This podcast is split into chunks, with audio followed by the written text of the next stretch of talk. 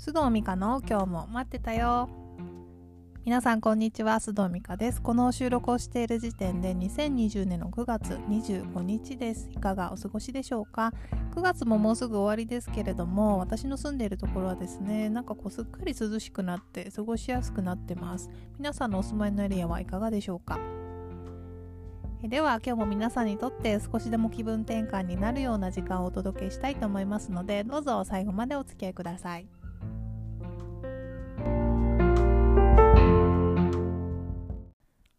さて今日のトピックはあなたは持ってる無形資産です。無形資産聞いたことある方いらっしゃいますでしょうか、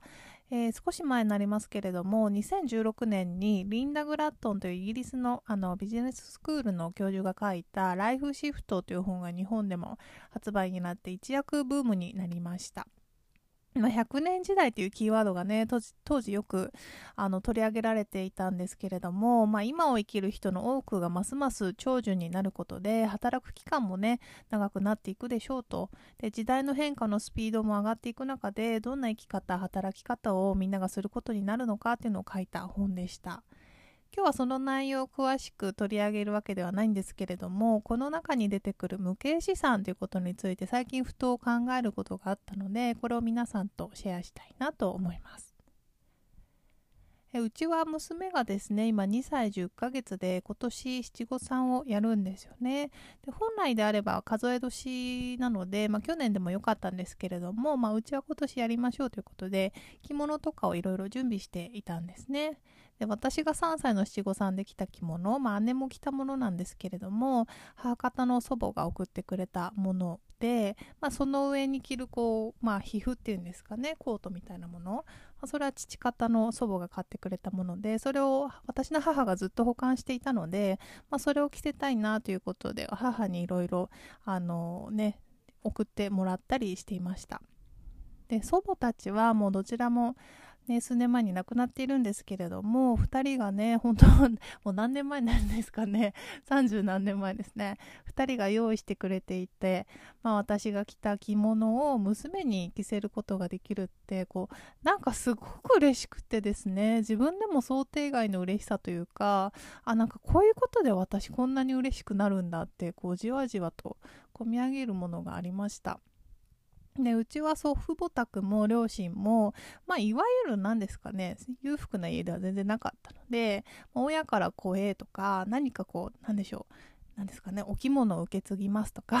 宝石を母から娘へ引き継いでいますとか、全くそういうのなかったんですよ。で、世間ではそんなこともあるって時々聞くじゃないですか。なんか、これは祖母からもらった、まあ、パールですみたいな。うちは全くそういうのと無縁だったので、なんかこう余計嬉しくて特別な気持ちになったのかもしれません。でね、今年は七五三はまあコロナもあるので、まあ、私たち夫婦の実家どちらも遠方ですし、まあ、親はちょっと来れないかな自分たちだけかなと思った時に、まあ、残念だなとは思ったんですけれどもその時なんかこうあでもここには私友達がたくさんいるしなんならそのみんなとランチでもして、まあ、晴れ姿見てもらえばいいやとなんかこうパッと思ったんですよね。で実際やるかどうかは別としてなんですけれどもで実は私の心の中で自分に何かあった時に あの子供のことをお願いする？それは養育してもらうとかではなくても成長を気にかけてもらったりなんかこうしたいなと思っている友人たちが何人かいるんですけれども、まあ、キリスト教とかだとね多分生まれてすぐゴッドマザーとかつけるんだと思うんですけれども、まあ、そんなイメージで勝手にですよ 私の心の中で娘のゴッドマザーズがいろいろ国内外にいるんですけれども、まあ、七五三のことをきっかけにねそんなみんなのことを考えていたら、まあ、冒頭に言ったこう無形資産のことを思い出しました。でライフシフトの中では、まあ、3つの無形資産つまりお金に換算できない資産を取り上げていて、まあ、ちょっと簡単に説明しますと1つ目が生産性資産、まあ、スキルとか知識ですね、まあ、仕事仲間。そして会社や組織に頼らない評判とかですね。で2つ目が活力資産、まあ、健康。バランスの取れた生活とか、ま、友人関係になります、ま、バイタリティってあの多分英語では出てたと思うんですけれども。それが2つ目。で3つ目が変身資産。トランスフォーメーションかな？自分について自分がどういう人間かを知っているという知識。で多様性に富んだ、まあまあ、ネットワークで新しい経験に対して開かれた姿勢っていうのを、まあそのね、変化のスピードが上がっていく時代ですから、まあ、必要とあれば自分を変身させていけるトランスフォームしていける資産っていうのを挙げています。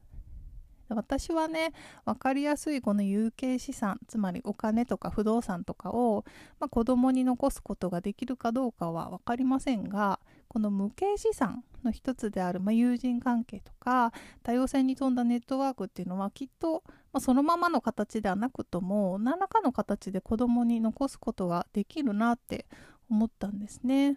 まあ、私の祖母たちが着物という形のあるものでありますが、まあ、でもやっぱりお金に換えられない価値のあるものを私たちに残してくれたのと同じようにきっと将来自分がいなくなってもなお、まあ、価値を生み出す何かを残していけるんじゃないかなってなんかそういう視点で自分とか子供とかそういうなんかこう時間軸で見たことがなかったのでなんかそれがすごく新鮮でした。まあ、残していけたらいいです。本当はね、有形資産もね、あればいいんですけれども、まあ、あの無形資産と有形資産はきっちり分かれているものではなくって相互でこ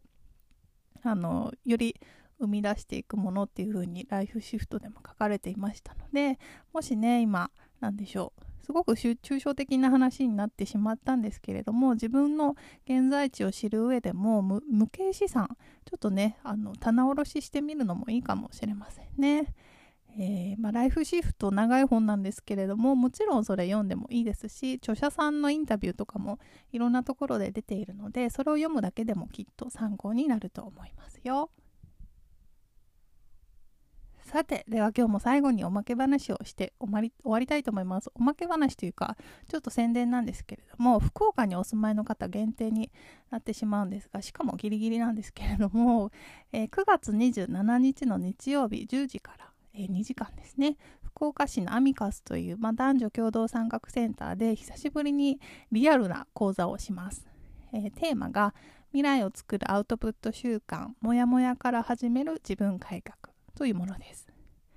えはみらいのポッドキャストから聞いてくださっている方は多分ご存知かなと思うんですけれども、まあ、私のライフワークの一つがジェンダーなんですね、まあ、自分らしく生きるという意味で従来の男女間で窮屈だなとか理不尽だなと思うことが多いのでそれに関する発信をしたりこうして講座をさせていただくのがライフワークの一つなんですけれども今回は日常の中でこうなんかモヤモヤすることってあるけどそれって自分の価値観とか、まあ、自分の問題なのかそれとも社会の問題なのかちょっと考えてみませんか？というテーマで講座を行う予定です。直前になってですねあのコロナの影響でのその人数制限が緩和されたということで少し人数に余裕があるそうなのでもしリスナーさんの中で福岡でえー、行きたいなって思っていただいた方は福岡市アミカスで情報が出てくると思いますのでそちらで検索してみてくださいね。